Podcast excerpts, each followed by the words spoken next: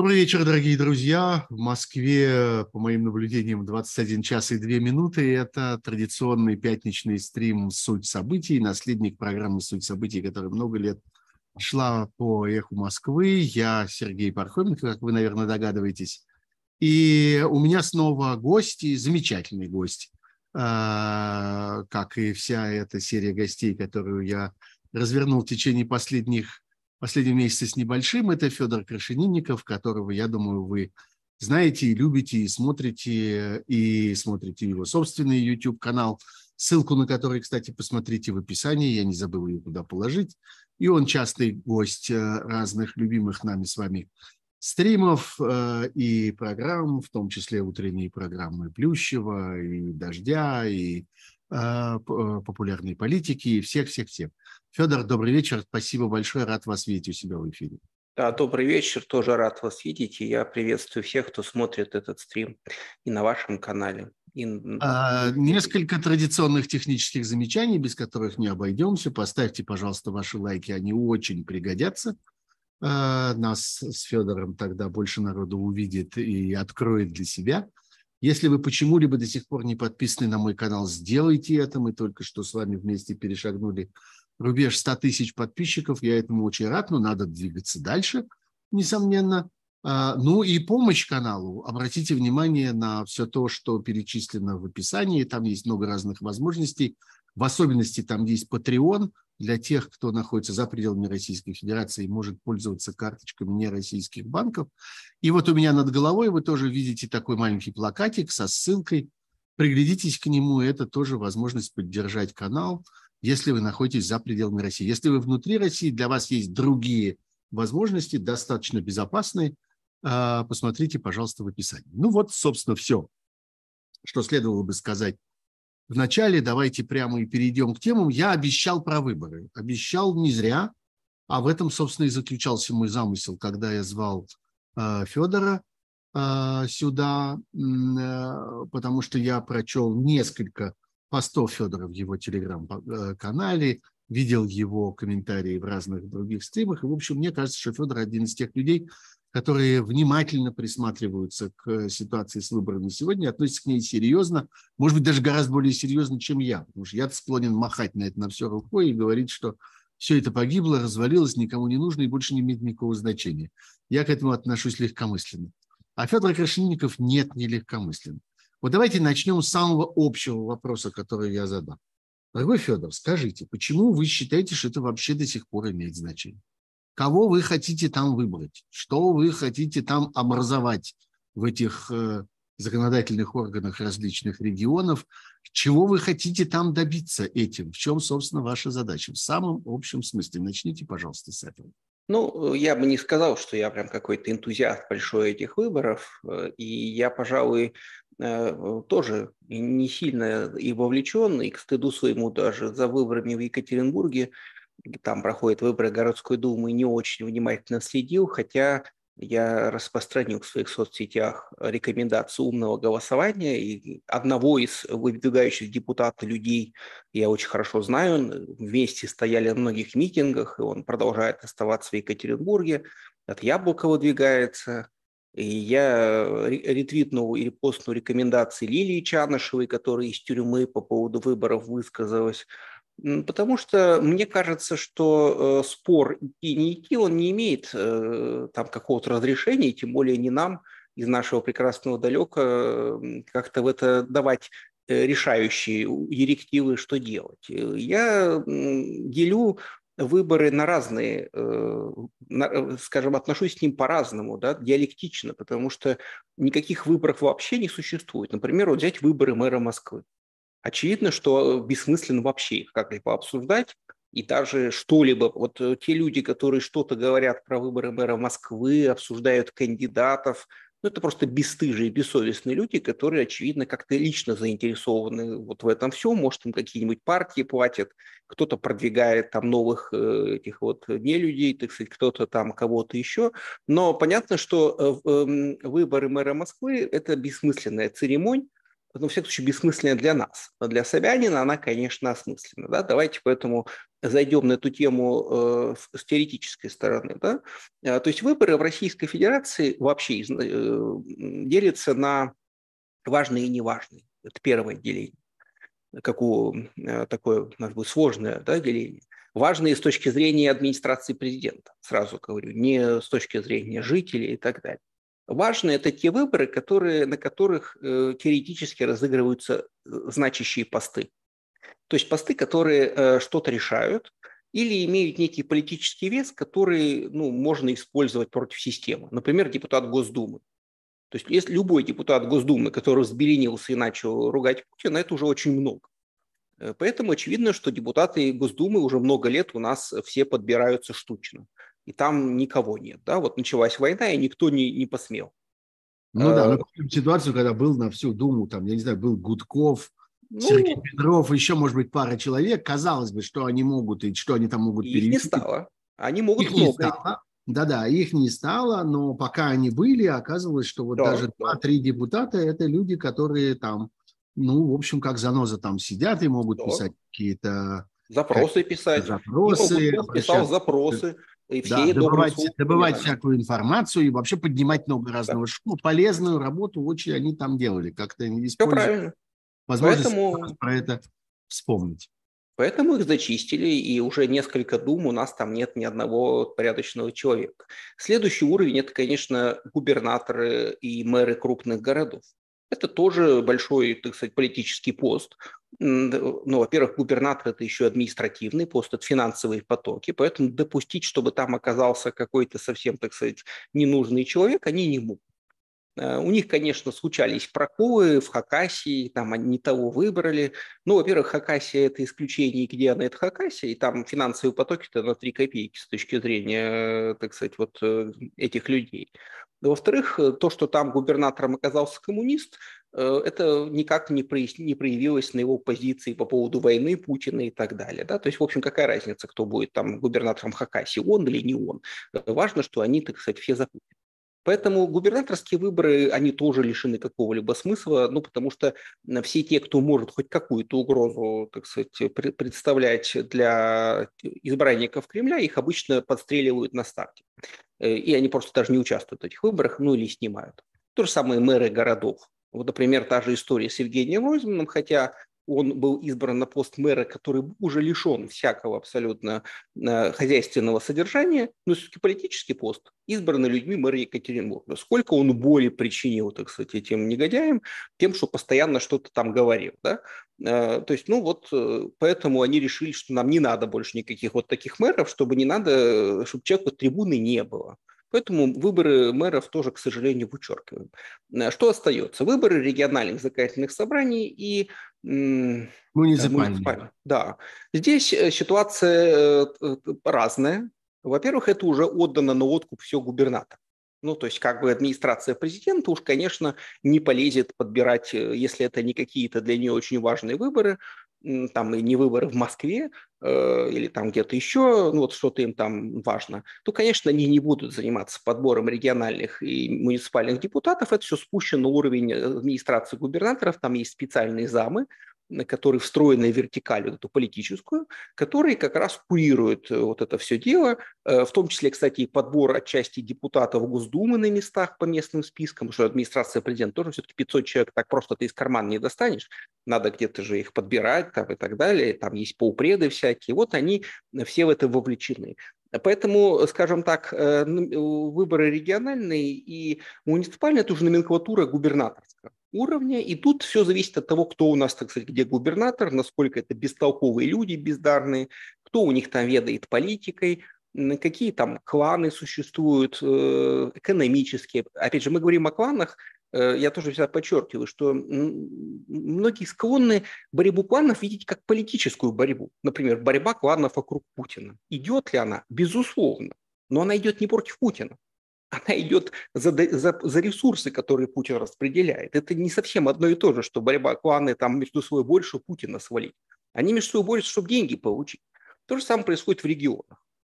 И в некоторых регионах э, все еще есть довольно сильные экономические кланы, да и не только, там экономико-политические, может быть, криминальная экономико-политические, которые все еще способны влиять на какие-то местные вот расклады.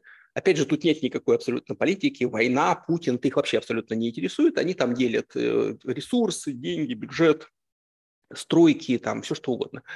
И это создает э, конкуренцию вот на этом уровне. И самое главное, что любая вот эта возня э, клановая, она создает такие пузырьки свободы маленькие. Вот, то есть вот что-то тут большие чудовища дерутся между собой, э, и можно там где-то иногда на каких-то муниципальных выборах где-нибудь что-нибудь-то может и проскочить. Ну, во всяком случае, может проскочить какой-нибудь более-менее порядочный человек, который хотя бы на своем уровне иногда будет пытаться что-нибудь сделать хорошее. И поэтому, Смотрите, когда... Да. Федор, простите, вот пока все, что вы описываете, я совершенно с вами согласен с вашим описанием всей этой системы. Это все происходит, я бы сказал, где-то в тонком кишечнике, так сказать, у власти. Это где-то там у них внутри что-то такое, вот они как-то там мелко чего-то такое перекладывают из одной кучки в другую. Между тем, когда мы слышим э, речи людей, которые сейчас жарко, страстно к нам обращаются э, с предложением принять ту или иную тактику, это там и Леонид Волков, и Максим Кац, и вы время от времени, и еще целый ряд разных других людей, всегда звучит такой мотив. У нас есть возможность э, воткнуть, как кто-то из них, я уже не помню, который из них выразился, воткнуть пистон власти, Путину там и всякое такое. Где же здесь пистон? Власти ну, Путина и прочее. Сергей. Вот это вопрос. Что хочет сегодняшний оппозиционный избиратель? Он, наверное, хочет все-таки совершить какое-то осмысленное действие. Есть ли у него эта возможность? Ну, я все-таки не, не согласен, что я страстно защищаю какую-то тактику. Я в последнее время страстно... Нет, вы скорее наблюдаете за чужими тактиками. Да, да но я, я, я страстно придерживаюсь позиции, что вообще, э, во всяком случае, говоря об этих выборах, да и, кстати говоря, о любых других, э, можно уверенно доверить э, решение вопроса людям в России. Вот они хотят, считают нужным пойти голов, да пусть, пожалуйста, кто я такой, чтобы их из Брюсселя сидеть и отговаривать, да? Не желают они, считают для себя неправильным, аморальным, да и кто я такой, чтобы их тащить на участок. Тем более, что сам я на участок не пойду просто по той простой причине, что в электронное жульничество я играть не буду, а переться ради такого сомнительного удовольствия в посольство Российской Федерации я тоже не очень готов. Э, поэтому ну, я как бы не готов призывать людей к тому, что сам делать-то не собираюсь. Да? Поэтому я здесь занимаю позицию наблюдателя, и я просто говорю, а что вот это ажиотаж-то весь? Ну, хотят люди э, сходить на выборы, да пусть, пожалуйста, сходят. И я согласен с этим, с аргументами Шульман и прочих, что нельзя, так сказать, э, ну, есть вот урна, ну, проголосуйте, раз вам хочется. А если вам не хочется, и вы кажете, не видите никого, э, за кого бы вы лично могли голосовать, да, ну, так не голосуйте. Кто я такой, чтобы вам говорить, идите и, зажав нос, голосуйте за нового э, людя какого-нибудь там на выборах мэра Москвы, чтобы ничего не изменилось, да? Но это мы говорим про эти выборы. И как, что касается президентских выборов, тут вот, я... я перейти да, давайте перейдем вот к этой теме. Да, да. Есть диалектику мы закончили, вот эту сложную диалектику сложных выборов, которые будут в эти выходные. И тут я еще расскажу, что если вы живете в каком-то месте, где видите на выборах, ну вот какого-то человека, который вам кажется ну, нормальным, и он ведет кампанию, и вы прям понимаете, что вот он, ну, вот лучше, чем другие. Ну почему нет? Пожалуйста, проголосуйте. Погодите, есть одна да. глава, которую мы не имеем права пропустить с вами, Федор. Это история угу. про оккупированные территории. Где... А почему? Э, знаете, а я могу, меня, я сегодня писал в своем телеграм-канале, меня вчера изумил поздно вечером вопрос от одного международного медиа, э, где, значит, они задали мне два вопроса. Первое, э, значит, может ли сделать российская оппозиция что-либо, чтобы сорвать выборы на оккупированных территориях? На что я резонно заметил, что на оккупированных территориях есть только граждане Украины и оккупационная администрация. И там нет и не может быть никакой российской оппозиции, потому что это не территория России. Российская оппозиция по определению не может э, быть где-то вот на, на территориях Украины, оккупированных Россией. Поэтому как бы тут скорее вопросы к украинскому сопротивлению на этих территориях. Могут ли они что-то сделать, что нас там нет, э, и мы, нас там не должно быть, да? А, а второй вопрос был еще смешнее, что вот, значит, э, там Навальный вроде как призывал приходить всем на выборы, но потом уточнил, я говорю, подождите, но для меня и для всех нормальных людей, когда мы говорим выборы в России, мы имеем в виду выборы на территории России с ее международно признанных границ. Но это просто, ну, как бы очевидно для меня. Вот я говорю, Россия, Я не представляющий ни Мелитополь, ни Донецк, ни Луганск. А, конечно, Федор, но нам с вами, как людям, которые обсуждают российскую политику и э, пропаганду, и высказывания российских вождей, и поведение и мотивацию российского фараона. Нам с вами жить с этими выборами, которые вот сейчас будут проведены на 4-5, считая Крым, оккупированных территориях, нам с вами с этим жить много лет, потому что нам с вами много лет будут тыкать этими выборами и тем, какую грандиозную поддержку получил путинский режим на этих выборах. И мне кажется, нам надо с вами с этим работать уже сейчас, объясняя людям, что этих выборов просто не существует. Их нет. И пытаться их анализировать, и пытаться, пытаться понять секрет успеха Путина на этих территориях, это означает с первой же секунды включиться, собственно, в эту пропагандистскую игру и играть не просто ними за одним столом, а прямо играть на их стороне. Вот так я считаю. А вы? Ну, я считаю, что вообще нет смысла называть эти выборы выборами в России. Это выборы на оккупированных территориях только так. Поэтому, когда каждый раз, когда открывается мой род или род ваш, или, может быть, род любого другого нормального российского гражданина, и он говорит э, что-нибудь, выборы или выборы в России, он всегда должен и обязан говорить о выборах в России в ее международных границах. Потому что выборы вот на этих территориях, они не могут такими считать. Это не выборы в России, это именно что выборы на оккупированных территориях. Да? Ну, да, то есть есть два политических акта. Выборы в России, как бы мы к ним не относились, да, да, да.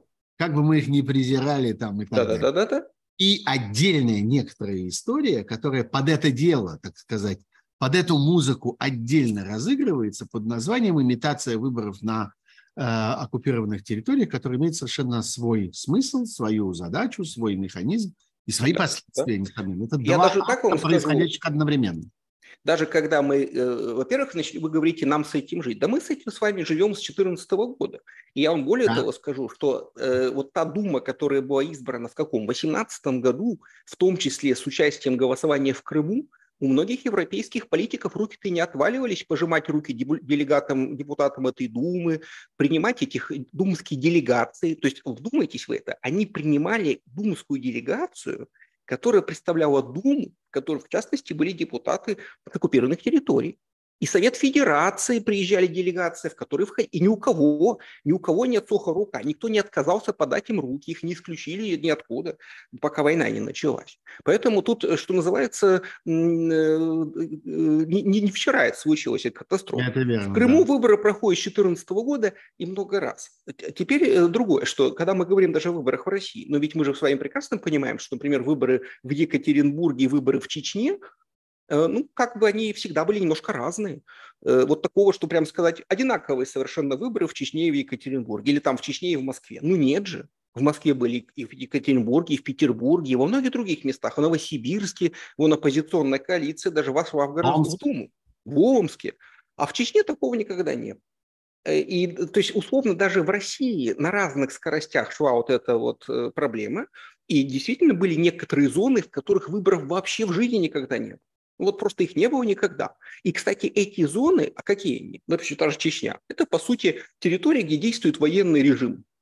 Просто во главе с местным, так сказать, вот ставленником, ну, ставленником, естественно, Кремля, но местным, военно-террористический режим. И опыт вот этой Чечни, он и был перенесен и в Крым, и на оккупированные территории. То есть, соответственно, э, там полностью имитируется электоральная процедура. В Чечне они ее много лет э, регулярно имитируют. Э, и побеждает тот, кто нужен. Потому что на территориях э, в Чечне бесполезно что-то контролировать, потому что там может плохо кончиться, да? И уж тем более бесполезно что-либо контролировать на территориях, где официально действует, ну, по сути, военный режим. Там война идет, там армия стоит, спецслужбы, и контрразведка и прочее, прочее. Кто там что контролировать будет? И кто там за что будет агитировать. Поэтому выборы на оккупированных территориях, выборы, мы, конечно, должны вообще вынести в отдельное производство и серьезно, так сказать, обсуждать. Если найдутся люди, которые будут говорить, что выборы на этих территориях э, что-то там значат, как, кстати говоря, вообще выборы в России что-то показывают, так эти люди должны признать правоту всех референдумов, проведенных Путиным. Но раз вы так безоговорочно доверяете цифире, которые публикуют, э, так сказать, Панфилова, ну так признайте, что референдумы все состоялись. А что? Тоже же так. То есть получается какая-то странная диалектика. Референдумы мы не признаем, они незаконные, неважно, сколько там кто голосовал. А выборы в России, значит, мы признаем. А почему вы их признаете, хочу я спросить. Какая разница? Э, какая, собственно говоря, разница? И, и, и все прекрасно понимают, что на оккупированных территориях там голосование за, за вхождение Херсона, господи, это и Херсонской, Запорожской области, САФ России, это было не то, что фикция, это какая-то чушь просто была, потому что, например, Запорожская область, Запорожье никогда даже и не было оккупировано российской армией. Ну да, никто не знает Запорож... ни территории, ни да. границ, ни населения, да. ни списка избирателей, да. ничего. И тем не менее, и, и мы, и все дружно сказали, фу, таких, так сказать, выборов не было. Мы не хотим обсуждать их результат.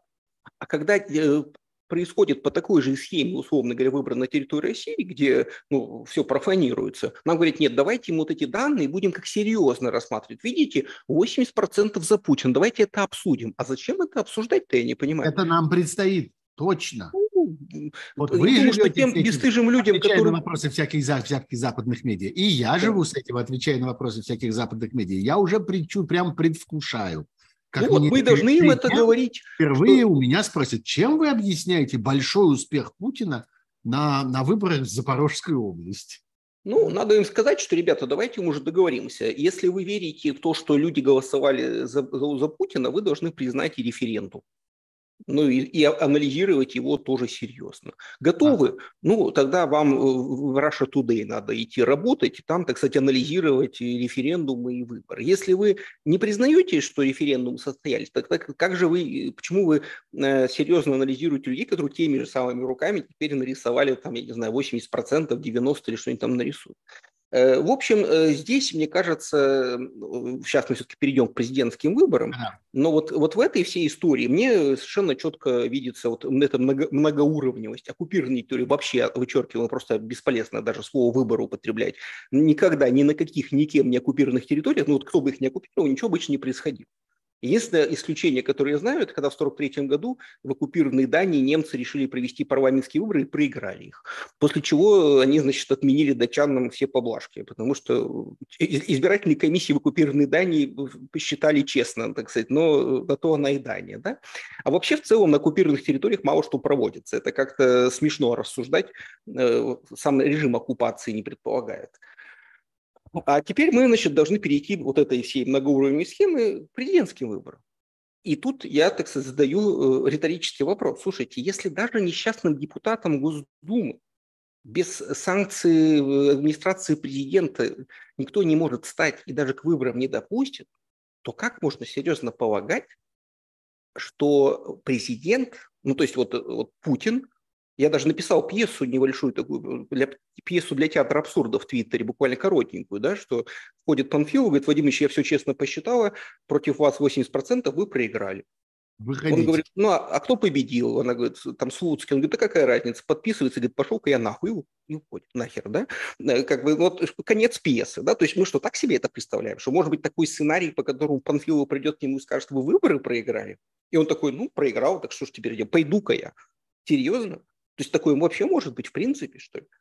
Э, и э, я-то, причем я понимаю, что можно, э, во-первых, давайте сначала. У Путина есть большая группа поддержки в России. Она не всеобщая, но 30-40% прям людей, которые за него и так проголосуют, у него есть. А может быть и 50. Ну, серьезно. Чем мы себя обманываем, что этих людей нет? Они есть. То есть нельзя сказать, что он прям должен все фальсифицировать. Да? То есть у него все равно есть какой-то вот костяк. Скажем так, это удейные путинисты и фашисты, которые прямо горят, плюс конформисты, которые примыкают, ну, какая власть, вот какая есть, мы за нее, да. Ну, вот, вот это вот э, ядро, оно и так довольно большое. Э, плюс там какое-то количество есть, э, хотя, наверное, конформистов гораздо больше, чем 30%, за счет этого, ну, все это вырастает, может, до 60%. Тут надо, в общем-то, пририсовать еще 20% из воздуха, что легко делают за счет там электоральных резервуаров в виде э, той же Чечни. Так, что у нас там произошло? Я Нет, ничего, ничего, все отлично, я вас слышу. Да, все хорошо. За счет той же Чечни, там еще других регионов России. Вот сейчас Крым добавился. Они же их не зря добавили, понимаете? Сейчас они просто все эти голоса виртуальные просто засчитают в пользу Путина автоматом. Это плюс несколько миллионов голосов. Вот просто так вот. Чух, и чек плюс несколько миллионов долларов. Ну, погодите, подождите, подождите. Есть, есть нюанс. Конечно, да. Э, ваша пьеса э, не жизнеспособна. Ну, никто да. не придет к Путину, никто не скажет, что вы проиграли, он не встанет, не заплачет, не уйдет. Но а, история разных режимов. Э, учит нас. Это же вы политолог, не я. Ну так давайте, расскажите мне режим, я вам как политолог расскажу. Сейчас, сейчас, сейчас, секунду. История учит нас, что крупномасштабная фальсификация выборов, угу. даже, казалось бы, успешная, когда удалось приписать, пририсовать, утвердить, объявить, и диктатор остался на своем месте, является мощным толчком к народным волнениям. Угу.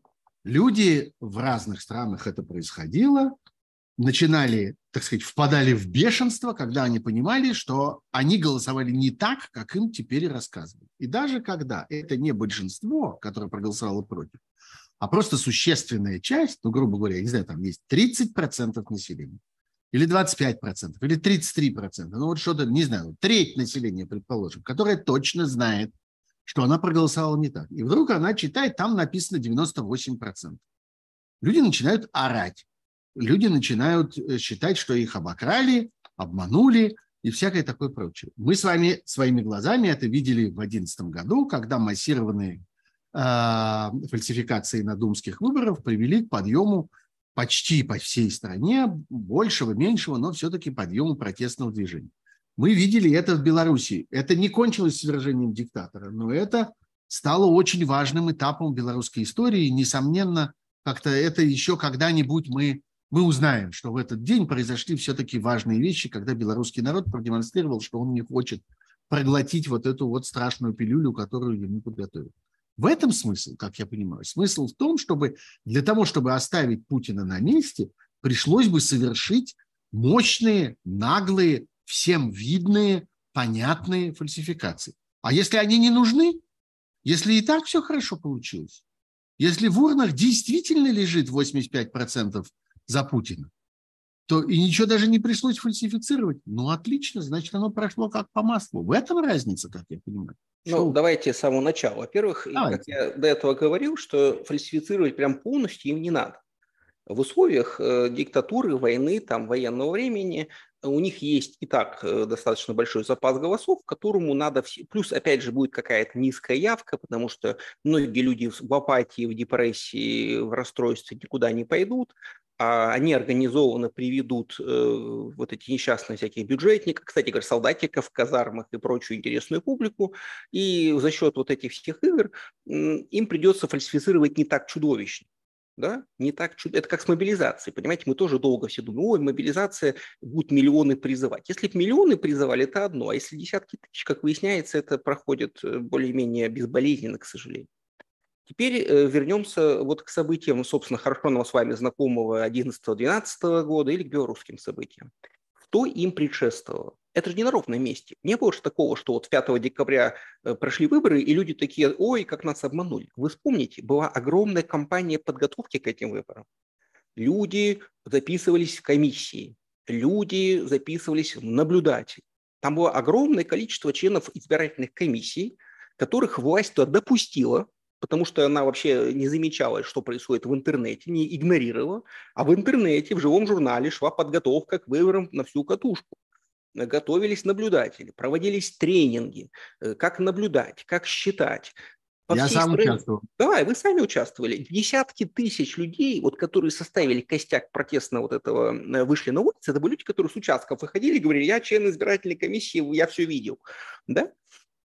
И нам удивительным образом власть прохлопла этот момент. Она почему-то была так всего убеждена, что она прохлопла ну, опять же, Навальный, который тогда придумал лозунг за любую другую партию, хотя другие наши с вами друзья призывали там нахнах и пертить бюллетени, да, а он придумал хлесткий лозунг за любую другую партию, кроме Единой России, что тоже как бы тогда, так сказать, сыграло.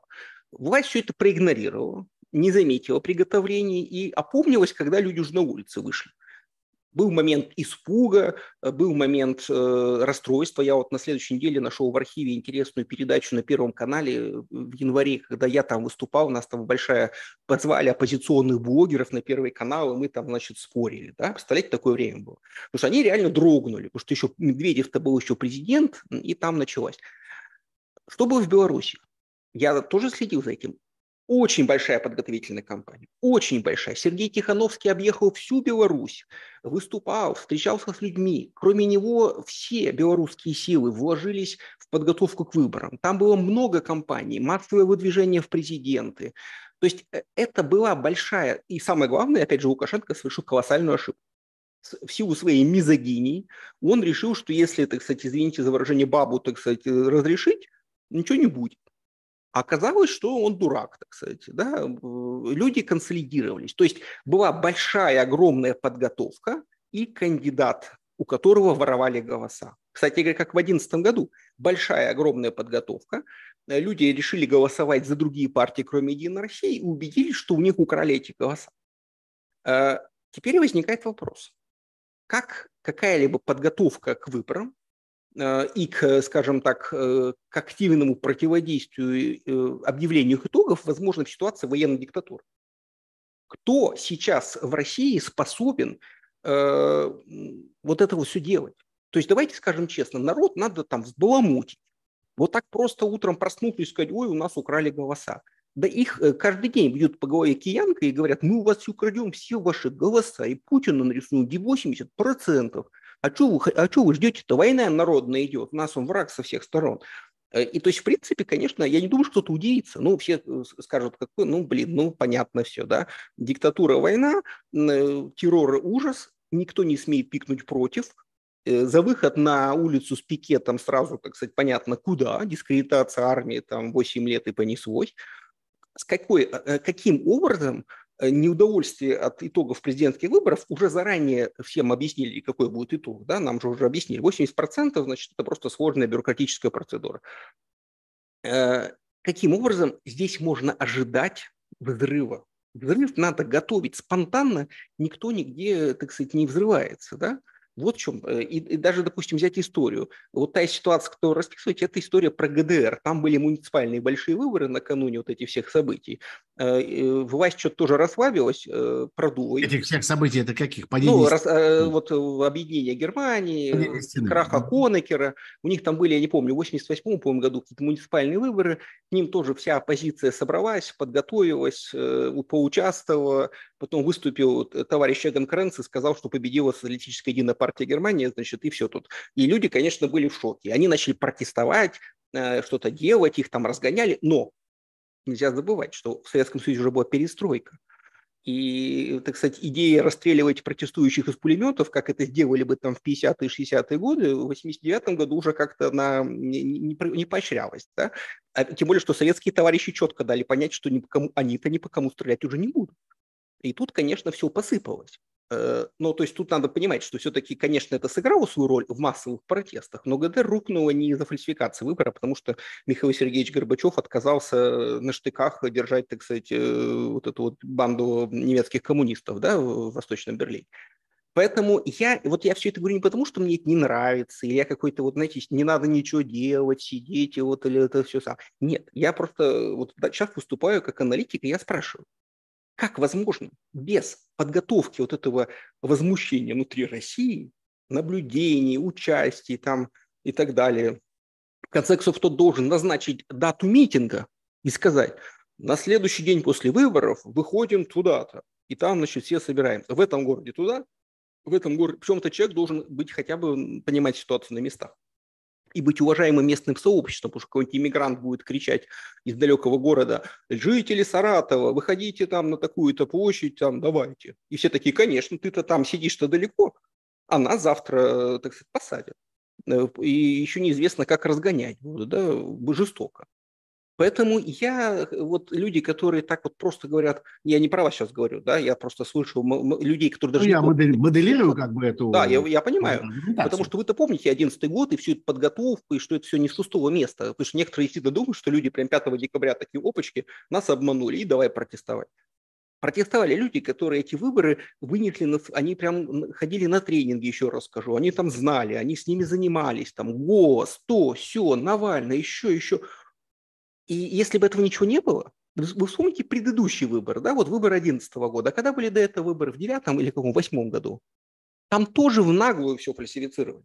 В абсолютно, в наглую. Там были, помните, какие выборы по партийным спискам? Это были, по-моему, самые бессмысленные выборы вообще ну, в России. В восьмом году были еще выборы Медведева, между прочим, президент. Да, да, да, да. Самые, по всей видимости, грязные, может быть, даже еще да, более грязные, да, чем да. парламент. И никто, никто абсолютно никуда не вышел, потому что не было никакой подготовки.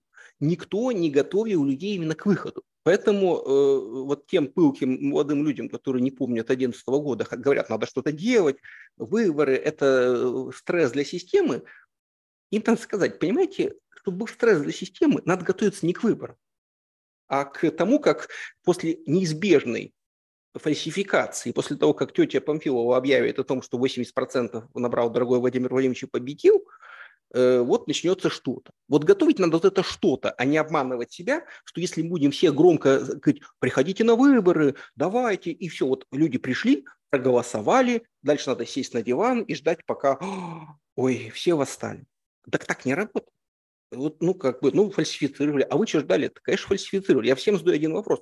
А что помешает Панфиловой выйти и сказать, что победил Путин? Какая вообще физическая? У нее может перекособочить, ее может, там, я не знаю, э, она там может как-то с пена пойти у нее изо рта, там, я не знаю, она может умереть и назначить другого представителя ЦИКа. Но вот представитель ЦИК выйдет э, и скажет, Владимир Ильич, вы победили, набрали вот тот процент, который Путин сам согласует накануне голосования. И вопрос не в том, что вот с этим можно как-то бороться. А вопрос в том, что можно ли людей э, вывести на улицы, э, так сказать, обратив их внимание на эту чудовищную, так сказать, фальсификацию. И здесь я э, считаю, что есть проблема. Потому что так привольно, как мы теперь понимаем, как было в России в 2011 году, Э, и как белорусы понимают, что, оказывается, в 2019 году у них все было неплохо. Они ездили по Минску с БЧБ, они там, так сказать, в открытую, значит, готовились там к выборам. А, а потом показалось, что, особенно на фоне того, что творится сейчас, да, и так вот сейчас в России не 11 год, и даже не 19 год в Беларуси. Сейчас в России военная диктатура, Э, которая вообще не собирается, так сказать, сдаваться и падать там э, в объятия восставших каких-то людей. Она прямо говорит, мы эти выборы фальсифицируем, а вы пикнуть не посмеете. Ну что те, кто посмеет пикнуть, во-первых, тех, кто умел организовывать протест, мы их давно уже, а, посадили, б, выгнали из страны. Это, кстати, вот я сегодня писал просто большую статью, ответ, так сказать, многим критикам. Почему нет антивоенного движения? По той же причине. Его же должен кто-то организовывать и возглавлять. А как можно организовать военные движения, если все лидеры или в, в тюрьме, или в эмиграции, а все оргструктуры по России, там, что Навального, что Открытой России, да что кого угодно, просто разгромлены в прах. Ну вот что, вот я, например, э, всем тоже говорю, вот был Екатеринбург, в 2019 году еще мы выводили людей на улицы протестовать и даже успешно. Но из тех, кто был против строительства да, да, да, да, собора, да? Вот я, собственно, благодаря этому и оказался уже в 2020 году за границей. Э, но из тех, кто этим занимался в 2019 году, сейчас в Екатеринбурге осталось несколько человек. Десятки активистов, даже вот просто активистов, покинули Россию. Не потому, что они вдруг выживали переменный мест, просто потому, что что-то произошло. Э, и так произошло не только в Екатеринбурге. Это в Москве свой активистов был очень толстый, но из Москвы и уехало очень много. А в регионах свой этих активистов был очень тонкий. И во многих местах он сейчас истончился буквально, э, в том числе и до нуля. Кто, какими руками будет готовить этот бунт в условиях, когда за любое не, не, не вовремя сказанное слово наказан? Я сейчас не призываю к вынуж... вымученному, так сказать, безделью, там, и апатии и так далее. Я просто хочу спросить, откуда это странное убеждение, что все, что надо сделать, это просто уговорить всех прийти проголосовать. Окей, okay. вот мне кажется, что мы э, э, как бы сказали некоторое слово в этой дискуссии, э, и хотелось бы теперь услышать ответ от тех, кто говорят нам, что давайте все-таки создадим ситуацию, когда есть что фальсифицировать. Эта ситуация сама по себе ценна, угу. эта ситуация что-нибудь додаст, эта ситуация э, не пройдет даром, она в любом случае гораздо лучше, чем ситуация, когда фальсифицировать ничего не надо, все и так прошло как по маслу. Окей, вот мы, от, вы ответили им, и хотелось бы услышать теперь от них этот контраргумент по поводу президентских выборов. А, потому что действительно в этом смысле я согласен с вами, организовать подготовку, подготовку к наблюдению. Вон у нас Мелконьянц, который, да, да, да, который все эти годы провел просто внутри избирательной комиссии центральной, где его ждали, где его принимали, где с ним разговаривали, где к нему прислушивались, он очень этим сам очень это ценил. Я хорошо знаю Григория Мельконенца. Он говорил, это очень важный ресурс, что я могу с ними разговаривать, я могу им что-то втолковать, и в каких-то ситуациях мне удается протолкнуть какие-то разумные решения. Значит, теперь он не просто его туда больше не пускают, он просто он в тюрьме сидит. В тюрьме сидит, буквально. Его пускают только адвоката, э, собственно, который ему зачитывает э, сочувственные наши с вами посты и, и какие-то приветы, которые мы ему передаем через Facebook. Вот как изменилась эта ситуация. Значит, да. Конечно, никакой инфраструктуры организовать не удастся в этой ситуации. А, военный режим есть военный режим, война есть война, а, чрезвычайное положение, которое де-факто в России установлено, и которое отменило все гражданские права, все возможности и все, так сказать, механизмы для того, чтобы настаивать на этих своих правах, это факт. В этих обстоятельствах нужно ли нам зачем-нибудь ситуация, в которой выборы все-таки, результаты выборов, результаты голосования придется фальсифицировать. Это вопрос, у меня нет на него ответа. Я хотел бы этот ответ услышать от всех, так сказать, высоких спорящих сторон по этому поводу. А, в том числе нас тут проклинают, что мы опять упомянули Волкова и Каца. Я еще раз упомяну Волкова и Каца. Ну да, это два человека, которые на сегодня наиболее ярким образом демонстрируют как бы свой интерес в выборах и предлагают нам какие-то стратегии, спорят между собой как-то, нападают друг на друга. Но я лично считаю, что такого рода, так сказать, противостояние, оно в любом случае гораздо более плодотворно и, э, и полезно, чем какое-то там фальшивое единение, когда все говорят, да, мы обожаем друг друга, согласны, спим в одной постели, как-то едим из одной чашки, нам совершенно нечего делить, все хорошо, на самом деле терпеть друг друга не надо. Пусть нам ответят и те, и другие, это будет полезно. Вот. Ну, Хорошо, Федор, мне кажется, что мы... Что еще по поводу выборов еще есть вам что ну, Я все-таки ну, хочу... Мы разняли это довольно уже довольно... Ну, давайте я одно только скажу да, э, мысли. Во-первых, я согласен Конечно. с вами, что я тоже не понимаю этой тяги к единомыслию и постоянно удивляюсь, когда тот кого-то упрекает в том, что почему же вы, вы дурак, вы со мной не согласны. Ну, не согласен, не согласен, что имею право, все имеют право быть совсем не согласны. И действительно, мы, мне кажется, не за то боремся, чтобы у нас был э, один вождь, так сказать, мы все были с собой согласны. Все, кто хочет иметь одного вождя и быть совсем согласным, они их ждут, так сказать, в Российской Федерации в рядах партии «Единая Россия». Их уже есть, да. Да, у них есть. Э, я просто хотел еще вот, кстати, вот еще какая сложная проблема. А как мы узнаем, э, что они фальсифицировали, если нас не будет на участках, если мы не, не, не имеем доступ к реальным данным, э, ну, то есть вот мы пришли, проголосовали против Путина. Ну, слушайте, Федор, тут, мне кажется, у меня есть ответ. Если есть существенное количество людей, которые проголосовали против, то, грубо говоря, они знают это. Ну, а люди... как, это, как в большом городе это проявляется? Все зашли в кабинку, проголосовали, а потом им сказали, большинство проголосовало за Ну, существует же как-то неформальная среда общения. Люди друг другу говорят, люди видят друг друга, люди как бы смотрят друг на друга. Но это недоказуемо. Что, мне, кажется, что, мне кажется, что пока мы как-то бар барахтаемся на уровне, а вот 8% было против, или все-таки 9,5%. Ну, вот согласен, это неуловимо. Согласен. А когда этих процентов становится 30, то это начинает висеть в воздухе. Ну, просто э, ну, одно дело, когда у вас есть сырой протокол с печатью, и вы им суете да. морду да. и говорите, а вот было написано, что у Единой да. России 25%, а у вас почему-то в итоговом 65%. Как бы странно, да? Это одно. Да. А другое дело, а когда вы говорите... Протокол? Не будет протокола, а че, не ну, дадут. Да. Это э, очень сильно Значит, снижает остается уровень... вот это чутье, остается вот это ощущение, что-то разлитое в воздухе, которое на больших цифрах, а там типа 30% – большая цифра, 30% людей, совершивших некоторый поступок, даже молчаливо, каждый, так сказать, сам по себе, по отдельности в, в одиночной этой кабинке, да и будут ли кабинки, кстати, все идет к тому, что не будет никаких кабинок. Ну а да, вот тут вопрос электронного голосования, там вообще да, сложно. все вот это вот электронное, да, сидишь перед монитором, тебе через плечо кто-то смотрит. Вот, ну, но я не э, против, чтобы люди голосовали. Я же говорю, что я никого не отговариваю. Э, тут, э, правда, я, я боюсь, что те, кто будет агитировать за, даже за умное голосование на выборах президента, их ждет последняя финальная, так сказать, проблема. Это же надо будет из этих тщательно отобранных подонков выбрать кого-то, за кого консолидированно голосовать. А это очень сложно, потому что там, извините, просто Слуцкий, Зюганов. Говно на говне, скажем прямо, да. Прямо скажем, Назовем да. Назовем прямо, да, своими и, словами. И, и, кстати, возвращаясь к началу разговора, представьте себе, как будет выглядеть прекрасно наша оппозиция, если она на полном серьезе будет призывать голосовать за Слуцкого до нас тут э, будут распинать просто на каждом, так сказать, э, перекрестке с криками «Вы что, какая же вы оппозиция?» Ну, то все, что нам и так пытаются сказать на ровном месте. Вы же за имперца Зюганова, вы же за имперца Слуцкого, вы же за там за какого-нибудь еще. И не докажете ничего потом. Поэтому ну, значит, тут... выбрать какого-нибудь самого маленького, самого жалкого, самого такого, в котором, что называется, не заподозришь.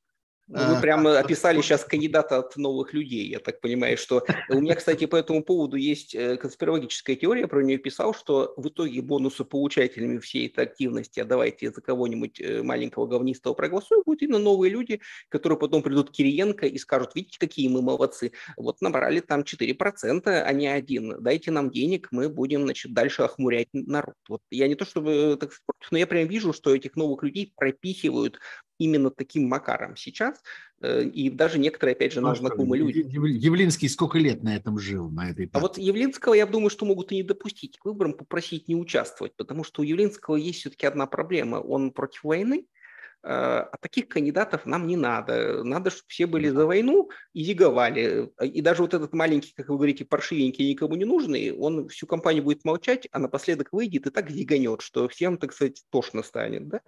Э, тут вот я, вот это тоже большая моральная проблема, и особенно для тех, кто находится в эмиграции, я подозреваю, что взять и сказать, а давайте вот за этого проголосуем зигующего, потому что он не Путин, не вызовет понимания, особенно с учетом упрощения, скажем, всей схемы в головах многих, так сказать, э, зарубежных наблюдателей.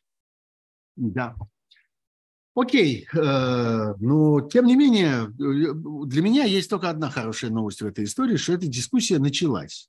Я считаю, что дискуссия должна быть. И что она началась не в последнюю секунду, а все-таки хотя бы за несколько месяцев до события. Не так уж и много, кстати, месяцев. А, на мой взгляд, это полезная вещь, потому что в конце концов у российской оппозиции, иммиграции, вот этого огромного этого объема людей, оказавшихся за границей, есть явный дефицит э, содержательных сюжетов. Этот сюжет содержательный, сколько бы он ни казался безнадежным, но по ходу его, при помощи его можно выяснить как бы многое в отношениях разных людей и, может быть, действительно в чем-то разъединиться, в чем-то сплотиться, в чем-то договориться, как-то рассортироваться. Это само по себе полезная вещь. И в этом смысле я благодарен всем тем, кто эту тему начал и кто ее будет еще поддерживать. Они делают работу. И, по-моему, эта работа нам всем полезна. Окей, съезжаем с выборов, пойдем дальше. Но прежде чем это произойдет, я э, напомню еще раз, что это программа «Суть событий», что я Сергей Пархоменко, что у меня в гостях замечательный политолог Федор э, Крашенинников. Э, да, меня отдельно просят подчеркнуть, что Федор Крашенинников и Павел Крашенинников – это до такой степени два отдельных человека, что нельзя даже называть их называть вы, их... Вы не представляете, как я страдаю, потому что... Представляю, мне... представляю, потому что это же из Гугла на вас лезет непрерывно. Это Нет, а вы знаете, как мне обычно приходят и говорят, ну что же вы, Павел, а, или да. еще другое было, а в Думе, говорит, вы совсем другие вещи говорите. Да, да, да. И вон законопроект недавно вносили вместе с сенатором Клишесом. А теперь тут вы сидите, как будто вы ни при чем. Да, да, да. да, да. Прикрыли. Он да. даже мне не родственник. Я всем говорю, что, как говорится, он даже мне не однофамилец, но мы действительно даже и ни в каком смысле не родственники. Во всяком случае, в обозримых мне поколениях мы не родственники. Да-да, я обещал моему, моему другу Кириллу, который здесь, между прочим, мы тут с вами треплемся, а он работает, потому что он следит за чатом, который здесь происходит. А-а-а и э, пытается привести его в порядок, и пытается э, найти в нем содержательные вопросы. Пожалуйста, Впишите их туда, и я их немедленно от него получу, и мы с Федором вам ответим, постараемся на эти вопросы. Чат нужен не только для того, чтобы вы переругивались, но еще его для этого, для того, чтобы вы что-то... Да, у кого есть вопросы, на которые мы не ответим, у меня завтра будет свой стрим вечером, да, поэтому кстати, приходите и задавайте тоже, вопросы там, тоже, и то, что мы сегодня способ. обсудим. Да. Тоже способ. И еще я напомню про лайки, которых по-прежнему очень немного, ну, кое-какие есть, но хотелось бы, чтобы их было побольше. Пожалуйста, добавьте нам этих лайков, добавьте нам подписок. Пожалуйста, обратите внимание на возможность поддерживать этот чат. Есть, кстати, суперчат, и здесь я должен поблагодарить Алексея Сурнова. Я думаю, что там у него ударение, его фамилии. Алексея Сурнова из Мюнхена, который сказал добрые слова в мой адрес и адрес моих гостей, и который даже прислал некоторое достаточно существенное такое финансовое вспомоществование. Спасибо большое, Алексей, и спасибо вам за добрые слова, и оставайтесь, пожалуйста, нашим зрителям. А вы, дорогие друзья, будьте как Алексей Сурнов и помните, что суперчат существует, и воспользоваться им можно одним кликом. А мы договаривались, Федор, э, что вторым сюжетом будет вот весь этот набор ксенофобских и националистических идей, слов, заявлений, высказываний, которые э, многие назвали с разгону всплеском антисемитизма в Путине. Но похоже, что это посложнее будет. Как да. вы к этому относитесь и что вы вообще думаете о том, э, какова, собственно, националистическая подоплека у э, вот этого э, нынешнего этапа российской пропаганды и того, на чем Путин пытается построить свой режим? Ну, я тяжело, так сказать, вступать на хрон, хрупкий лед, так сказать, обсуждения антисемитизма, потому что такая тема, что тут, так сказать, легко О, попасть надо. под какой-нибудь огонь, да?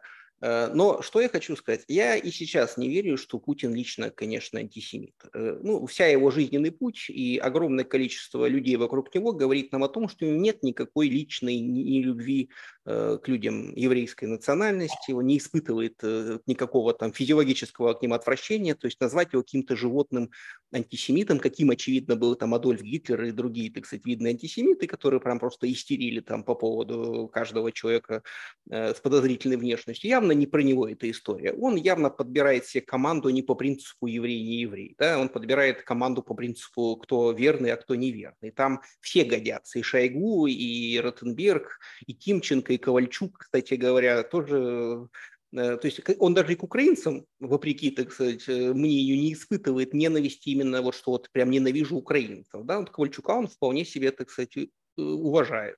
Я думаю, он вообще абсолютно циничный человек, и все его построения, они сиюминутные. И давайте, э, во-первых, что, что вообще, в чем э, проблема с антисемитизмом? Э, Путин построил всю свою концепцию на том, что он хранитель ценностей Нюрнберга и борец с нацизмом. А вся послевоенная, скажем, народная вульгарная политология, что такое нацизм или вообще фашизм, хотя это два разных явления, фашизм, нацизм, ну вот что такое фашизм, нацизм? Это такие люди черных вот таких мундирах, Э, со свастиками, маршируют с факелами, и они все антисемиты.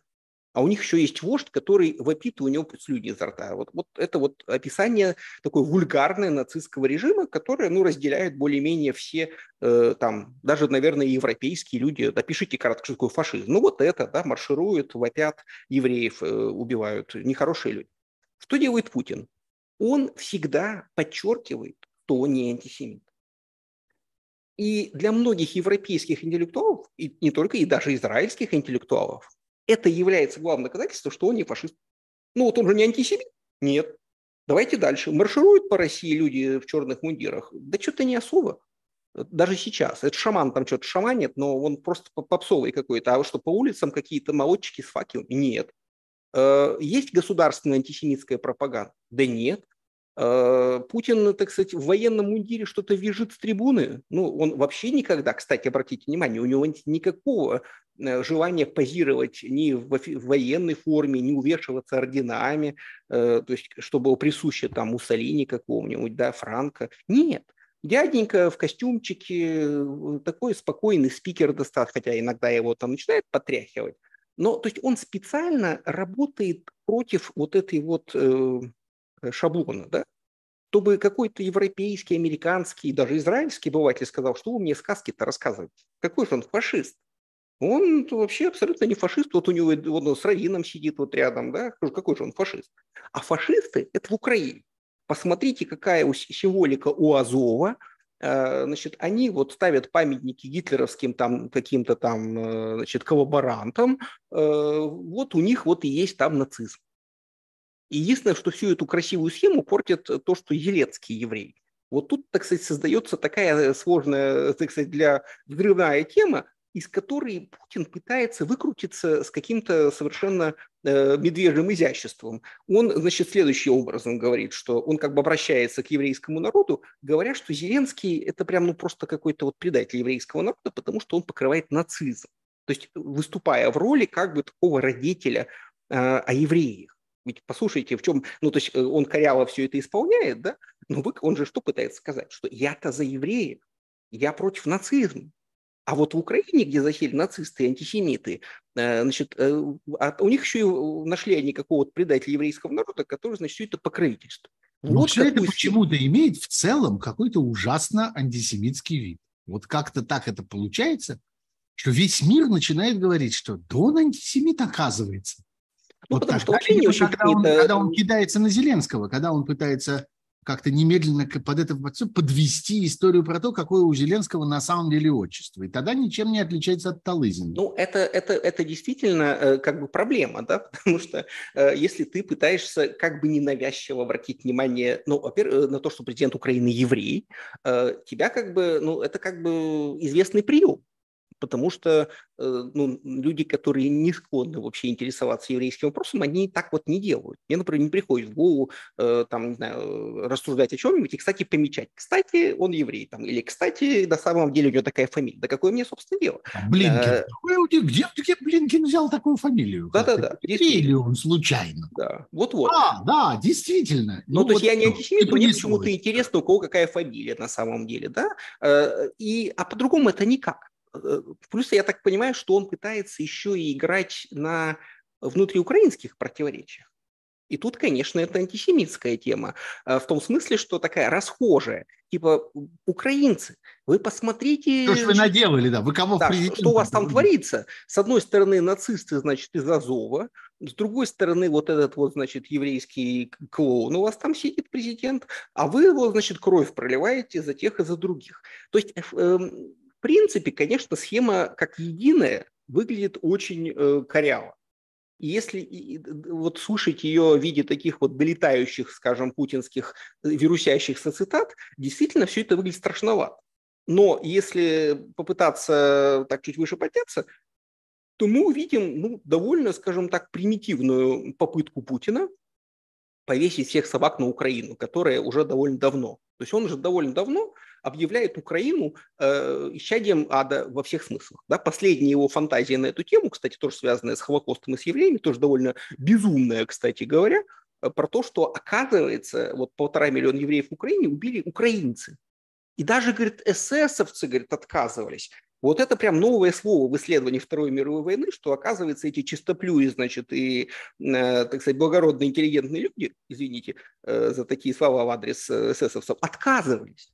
Что-то ни, никто нигде не сообщал о том, что эсэсовцы когда-то где-то от чего-то такого отказывались. Не, несмотря на то, что действительно всегда были и коллаборанты, и местные сволочи всегда находились, но без немецких зондеркоманд, без централизованного, так сказать, вот этого механизма, который целиком курировался по линии СС, ничего бы этого и не было в таком и без выработки стратегии, между прочим, которая вырабатывалась Конечно. Прям есть, э, непосредственно вблизи Гитлера, это была часть государственной стратегии. То есть в то время, я сейчас читаю историю гражданской войны, и даже во время гражданской войны, конечно, были еврейские погромы, ужасные, э, отвратительные, но ни, ни у Петлюры, ни у Белой армии, ни у большевиков не было какого-то аппарата, который бы целенаправленно занимался только тем одним, чтобы взять и истребить, так сказать, вот всех евреев. Это были, ну вот, просто какие-то э, частные инициативы каких-то негодяев. Э, а тут Путин берет и буквально отменяет все, что известно о механизме Холокоста, довольно хорошо, кстати говоря, исследованная тема, э, с документами, со всеми делами, и говорит, да, это все сделали вот украинцы. Это тоже э, такая его манера валить все на Украину. Все сделали украинцы. Они евреев убивали, они же и нацисты, они и всегда такими были, вот что самое это главное и, и памятники ставят Бандере, а вы вот их защищаете, а вы им шлете оружие, а они же вот негодяй. Все вот он ходит вокруг этого.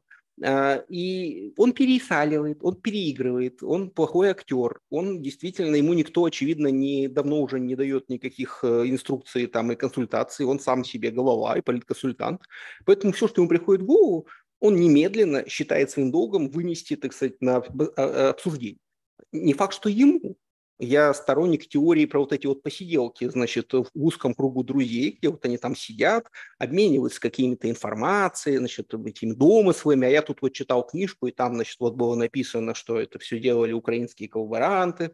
И он, у него такое бывает, заметьте-ка, и не только по этой теме, что человек вдруг, выступая где-то, просто какую-то околесицу начинает нести, какую-то псевдоисторическую. Откуда он ее взял? Ну, вот где-то вот услышал, кто-то ему там, я не знаю, Патрушев, Ковальчуки, Тимченко, кто там, с кем он там, э, не знаю, минеральную воду пьет, э, так сказать, сидя в оздоровительном своем комплексе. Вот они что-то ему такое пересказывают, у него это все теребонькает в голове, и он, значит, э, когда считает, что вот сейчас он выложит козырь, он выкладывает этот козырь, да, а, Получается странно, потому что он, э, сам того не замечая, очень сильно фальсифицирует историю Второй мировой войны. Э, Причем в особо, так сказать, циничный корень. Повторюсь, никому еще в голову, кроме отрицателей Холокоста, не приходило в голову мысли заявлять, что эсэсовцы отказывались заниматься, значит, уничтожением евреев, а, и целиком и полностью все это вообще э, от начала и до конца делали какие-то вот исключительно там, значит, местные коллаборанты. Это ложь. Все знают, что было не так. Э, вот и все. Но ему сейчас удобно так говорить. И тут как бы у меня вопрос э, вот господину Бервазару и другим э, лицам, э, а им-то не стыдно вот эту всю ложь, так сказать, слушать и не мочь, так сказать, вообще сказать, что, знаете, нет, эсэсовцы не отказывались и не брезговали вообще. У нас есть целый Яд Вашем, который подробно это все изучил. Да, о том, как эсэсовцы ни разу не отказывались и не брезговали, так сказать, исполнением своих мерзких обязанностей. Но все молчат. И, кстати, тут бы подробно отповедь ему дать по этому вопросу, наверное, как раз вот на таком уровне. Э, но давайте скажем честно, в Израиле у него есть тоже лобби, э, вскормленное, вспоенное, да и сам господин Нетаньяху тоже там, так сказать, не чужой человек. Поэтому э, он, собственно, так себя вольготно чувствует. Потому что если бы Израиль Э, который вообще-то обычно в таких спорах э, является арбитром, выходит и говорит, подождите, вот... Придерживается очень жесткой и последовательной да. позиции. Да. То есть, а тут вдруг, понимаете, какая интересная тема? Лидер мировой державы, который входит в Совет Безопасности ООН, позволяет себе нести какую-то чушь. А те люди, которых мнение бы в этом вопросе было бы интересно послушать, там, премьер-министр Израиля, например, президент Израиля, какие-нибудь еще официальные лица, они почему-то не спешат заткнуть его, так сказать, рот и сказать ему, а что это ты тут такое несешь? И это очень грустно, потому что мы с вами, так сказать, не один раз не был, один раз был выплеск, ну, когда действительно это совсем гири до полу дошла, когда эм, Лавров заговорил про то, что что Гитлер вообще-то тоже немножечко был да, евреем. Да, да, да, Ну, вот этого они, конечно, пропустили. Да, но это, ну да, это нужно было совсем, совсем какой-то какой то безумие. Опять же, а, а, давайте а, видим в этом рациональность. Она, по сути, ведь они же бесконечно продают одну и ту же формулу как такое может быть, что Украина нацистское государство, президент еврей? И они вот этот кубик-рубик э, пытаются сову на Гогуса натянуть.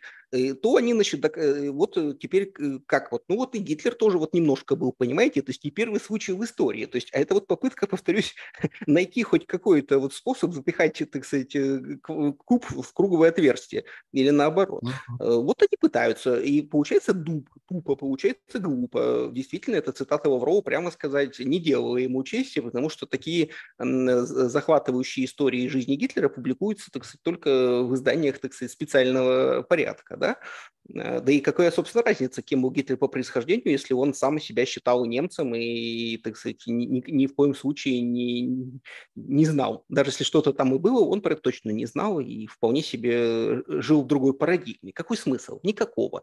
Но мы же воюем не с Гитлером, они-то воюют не с Гитлером, а не с Германией. Они воюют с Украиной и Зеленским. И тут э, все полезно, что в рот полезного, как говорят. Ну, им так кажется. Ну да. Э, слушайте, Федор, последняя тема Э, который все-таки я хотел бы расспросить вас, это ваше отношение к историям с мобилизацией. Невозможно мимо этого пройти, потому что все время вопросы, и в моем телеграме вопросы на эту тему. И, ну, в общем, понятно, что это то, про что люди постоянно думают. А, что на самом деле, может быть, пожалуй, уже и неплохо, что, что у них во всяком случае появилась какая-то мысль что эта война у довольно большого количества людей появилась мысль, что эта война их тоже касается и в какой-то мере может, какой-то день однажды может прийти к ним в дом. На ваш взгляд, чего нам следует здесь ждать? И э, вы же тоже, как я понимаю, считаете, как и я, что никакой волны не нужно устраивать, что можно тихонько вот таким, э, так сказать, э, размазанным способом, э, латентным способом собирать столько народу, сколько они хотят собирать. Ну, за одним исключением все-таки, Сергей. Если не будет какой-то катастрофы на фронте, которая выбьет из состава действующей армии значительное количество людей, ну, то есть вот там сколько воюет? 1200, я так понимаю, на фронте, да? да?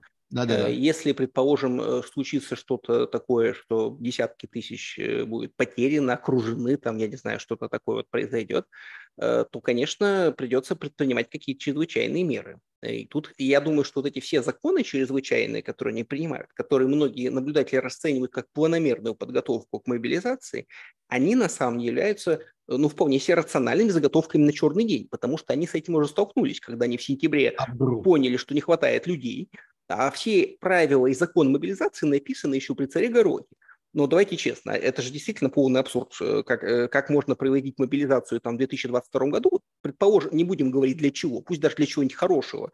По правилам написано там 60-е годы. Боже мой, это какая-то ерунда. Они это обнаружили, что схема не работает. Поэтому они решили, что значит, Министерство обороны все свои хотелки по поводу мобилизации превратило в законы.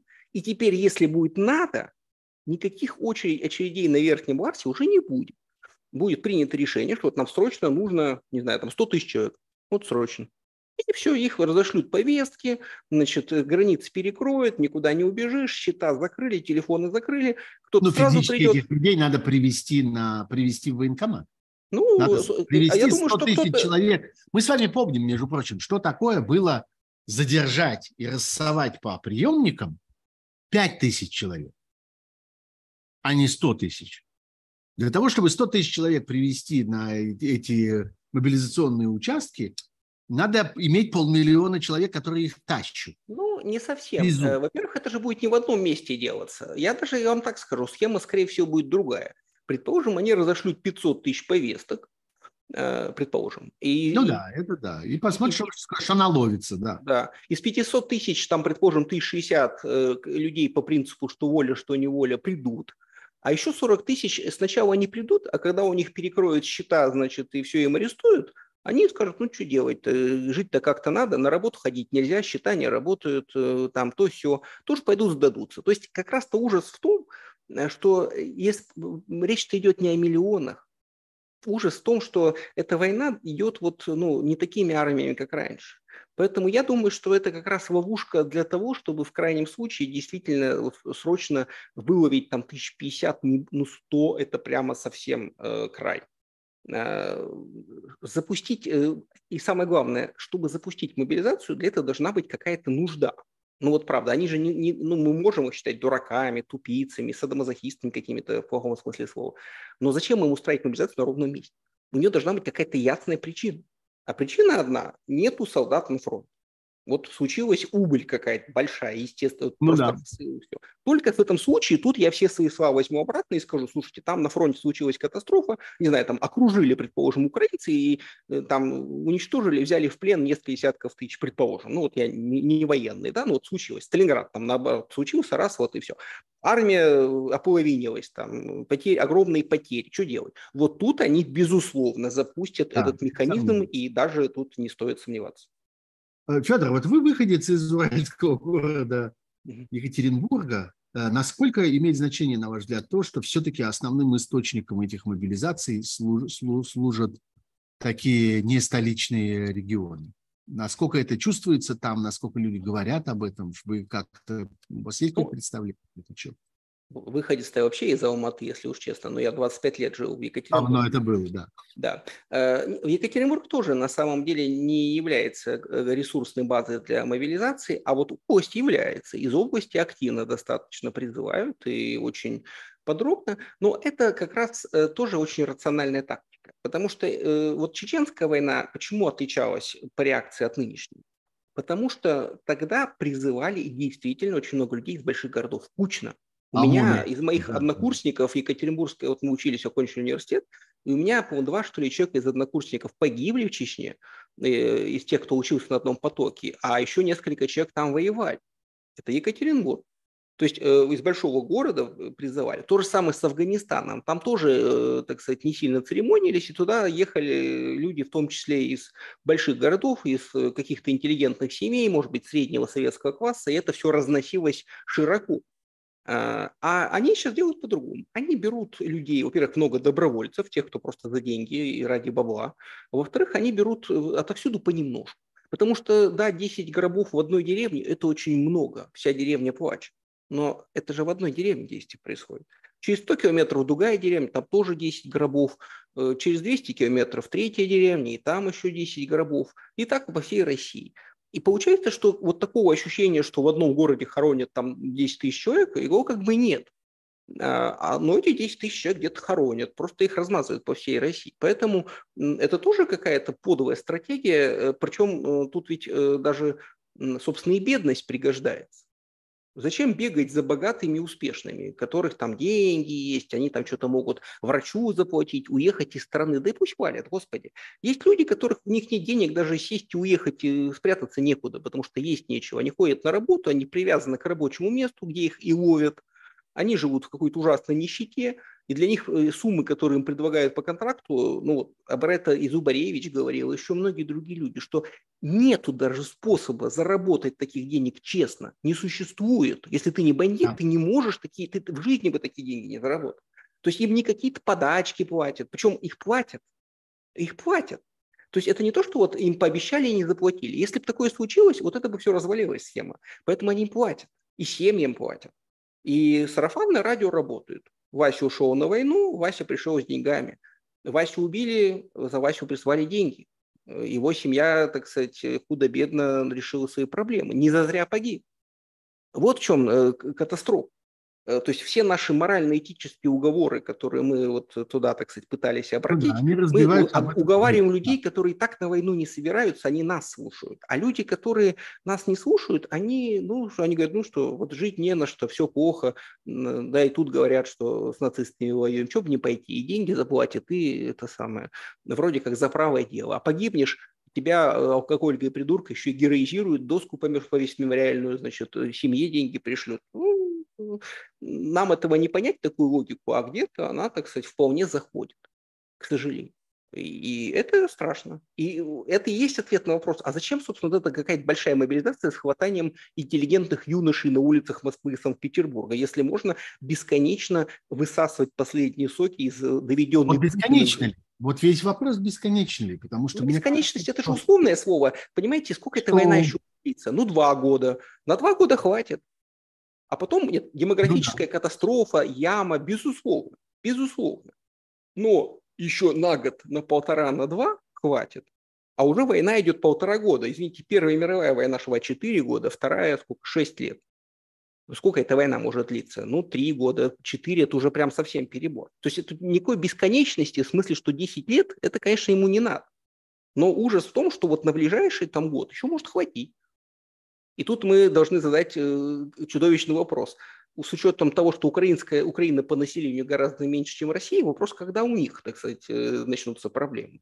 Вот они уже начинаются, вы видели эти вот указы о призыве и больных, и студентов, и так далее. Это же не от хорошей жизни.